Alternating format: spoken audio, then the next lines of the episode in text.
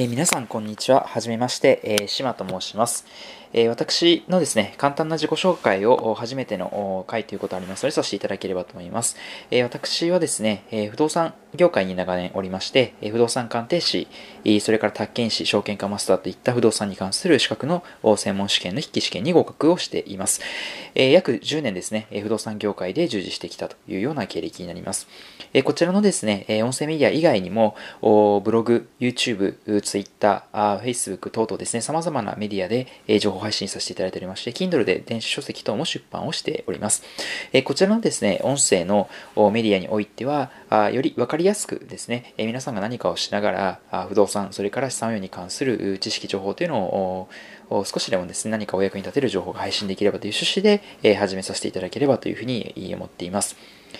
えー、それではですね、本日第1回目、早速ですけれども、えー、コロナの後で住宅市場がどうなっていくかということを少し話してみたいというふうに思います。えー、3つですね、大きく新築マンション、中古マンション、戸建てということで、この3つについてですね、少しずつお話ししていきたいと思います。えまず新築マンションですけれども、基本的に日本においてはですね、売り主は不動産のデベロッパーということになることが多いです。もう皆さんご存知のようにですね、例えば5大デベロッパーというふうに言われているのは、例えば三菱地所とか三井不動産とか住友不動産とかですね、ま、こういった大手のいわゆる総合デベロッパーと言われる会社、まあ、CM 等々多数やってますね、えー、もありますし、住宅デベロッパー専業のですね、会社もあったりします。え、コロナのですね、えー、発生、蔓延以降ですね、え、まずモデルルームの来訪者の方が減ったということがあり、今、象徴的な事件、出来事としてはですね、オリンピック選手村の晴海フラッグですね、非常に有名なマンションですけれども、モデルルームの販売延期を発表したいということで、2020年の4月時点ですね、首都圏のマンション販売個数というのはですね、なんと686個だけということで、前年比ですね、約50%くらい減ったということで、実はこれ過去最小の件数だったということが分かっています。えー、新築マンションですね、えー、徐々にこのコロナのですね、影響も回復してきてはいるんですけれども、えー、価格がですね、かなり高くなってきているというのが現状あります。え、まあ、アベノミクス以降ですね、不動産の価格が上がっているというのも皆さんご存知だと思うんですけれども、え、具体的に数字を使ってご説明しますと、例えば2013年はですね、首都圏新築マンションの平均価格というのは実は5800万円だったんですけれども、今それがですね、7300万円まで、上がってきています。え、これ、ここからですね、じゃあ価格は下落するのか、それとも高止まりするのかというところについて、私はですね、どちらかというと高止まりするという傾向は強いと思っています。えー、まず理由としてはですね、えー、売り主となる不動産のデベロッパーですね、えー、かなり体力があります。え各社ですね、売り急いで、え損を出してまでですね、まあ、損というのは言い過ぎですけれども、価格を安くしてまで急いで売る必要性があるかというと、そんなにないというのが業界にいる印象です。えこれがですね、リーマンショックと結構大きな違いかなというふうに思ってまして、えリーマンの時はですね、かなりのデベロッパーが資金が、資金繰りにですね、え窮してしまい、資金を回収しないといけないということで、えまあ、少し安くしても早く現金を回収しようということで、安くしたという経緯がありました。え今回はですね、えその時に比べますと、実はデベロッパーのですね、え勝ち負けというのがかなりはっきりしてきてまして、え河川化ということで、え大手のデベロッパーにですね、えマンションデベロッパープメント事業が修練してきているという事実があります。えですので、え今ですね、えー、もう生き残ってるマンションデベロッパーは割と体力があるというところがあるので、え急いで売り急ぐ必要がないというのがあります。え実際ですね、えマンションデベロッパーで有名な住友不動産さについては、あこの売り急がないマンション販売戦略というのが非常に業界では有名というのがありまして、えー、まあ、住友不動産のですね、マンションを見た、ご覧になられた方はですね、なかなかマンションの価格が下がらないなというご印象を持った方もしかしたらいるかもしれないんですけれども、えー、こういった戦略があるというのが背景にあります。えまあ、ただですね、あまりにその需要がないとか、モデルルームへの来訪者の数が減るとかですね、えー、少しずつこう、怪しい兆しが出てきた場合には少しずつ価格を調整していってというようなことも考えうるのかなというふうには思います。え続いてですね、中古マンションについて、えー、ということですけれども、え中古マンションはですね、え基本的に日本においては売り主というのは個人の方であったり、不動産デベロッパー等以外のですね、事業法人、法人であるというケースが多いというふうに思います。中古マンションですね、外出規制があった2020年4月5月というのは取引件数がガクッと落ちまして、それこそですね、前年同期比30%、40%減というのが発生してしまったというところです。中古マンションに関してはですね、えー、実際はあ急いでキャッシュを得たいという売り主の方、あ個人の方あ、それからあ不動産を東証で持っていたけれども、え本業がですね、コロナのダメージを受けてしまって、え急いで売らないといけないというような個別事情があ新築マンションに比べるとありますので、えマーケットにですね、出てくる数が多いというのがあ中古マンションとしてあります。一方でですね、え事業者側ということで考えますと、先ほどお伝えした通りですね、新築マンションがややちょっと手が出ないとというですね、えまあ、手が出なくはないんですけれども、かなり無理をしないと買えないという状況のえ方ですね、まあ、いわゆるパワーカップルと言われる旦那さん、奥様両方働いて共働きで、えようやく到達する数字というようなところで、えそこまでフルフルでですね、ローン組んで大丈夫なんだろうかというところを、まあ、不安に思われ始めている方結構、え出てきています。まあ、不動産価格がですね、右肩に上がるという前提であればですね、そこも勢いで GO というふうにいけるんですけれども、ちょっとそこが難しくなってきているということもあり、そういった意味でですね、中古マンションの方にお客さんが流れてきているという印象を受けています。えですので、中古マンションも価格が大幅に下がることなく、堅調に推移しているというのが私の印象だなというふうに思っています。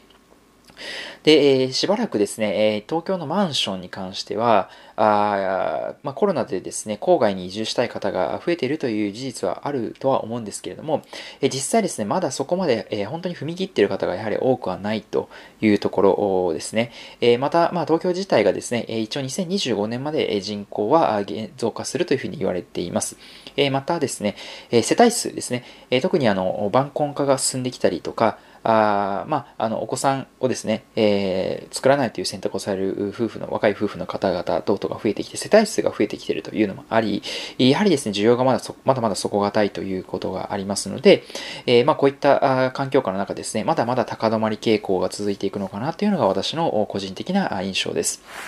えそれから最後にですね、戸建てについて見ていきたいと思いますけれども、戸建てはですね、新築の場合は当然デベロッパーですね、住宅デベロッパー、戸建てデベロッパー、中古の場合は、先ほど伝え、中古マンションと同じように個人や不動産以外の事業法人ということが多いと思いますけれども、戸建てに関してはですね、私はやや厳しくなるマーケットかなというふうに予想しています。え、まずはですね、空き家問題ですね。これはもう皆さんご存知だと思うんですけれども、え、空き家の数がですね、え、年々、え増加し続けています。え人口減少に伴いですね、空き家が増加してきています。え2018年にですね、総務省が発表したデータですね、住宅土地統計調査というデータによりますと、空き家の割合というのが過去最高のですね、13.6%という数字まで達しました。え戸数も過去最高の全国で846万戸という家が今空き家になっているという事実が判明しています。えー、またですね、えー、先ほどお伝えしたように、若い夫婦で共働きの方々、あお子さんをですね、えー、子育てをしないという選択をされた方々も中にはいますので、えそういった方々はやはり都心のですね、アクセスのいいマンションを施行されるケースが多いです。戸建てはですね、どうしてもややま郊外に行ってしまうということもあるので、こういった観点でもですね、これからその戸建ての需要が増えてくるかというと、そこに関してはですね、少し難しいかなというふうに思っています。えですので、えー、まあ、これからですね、少子高齢化、空き家の数が歯止めがかからないという状況が避けられない中で、え価格が上がるというのは、まあ、都心のですね、本当に有力なエリアですね、え以外は厳しいのかなというふうに思います。全国的に見ると、戸建てはかなり厳しいのかなというふうに思っています。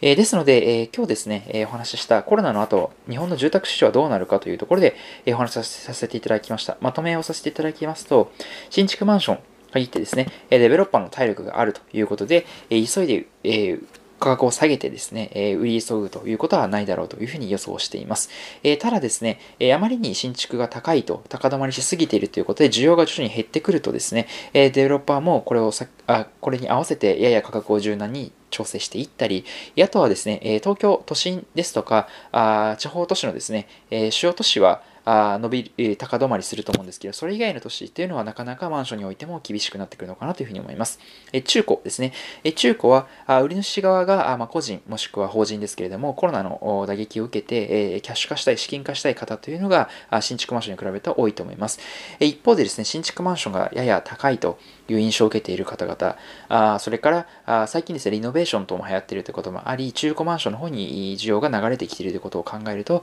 中古マンションの価格も順調に推移するのかなというふうに考えています。えそれから最後にですね、戸建てですけれども、戸建てに関しては、あこの空き家問題、えそれからあこの空き家の数がどんどん増えてくるであろうということを、今ですね、住宅取得ニーズのある20代、例えば後半から30代、40代前半ぐらいまでの方々が、あ都心のですね、マンションに対する需要がですね、底堅いというところもあり、戸建ての価格というのはですね、低減していくという傾向にあるのかなというふうに予想をしています。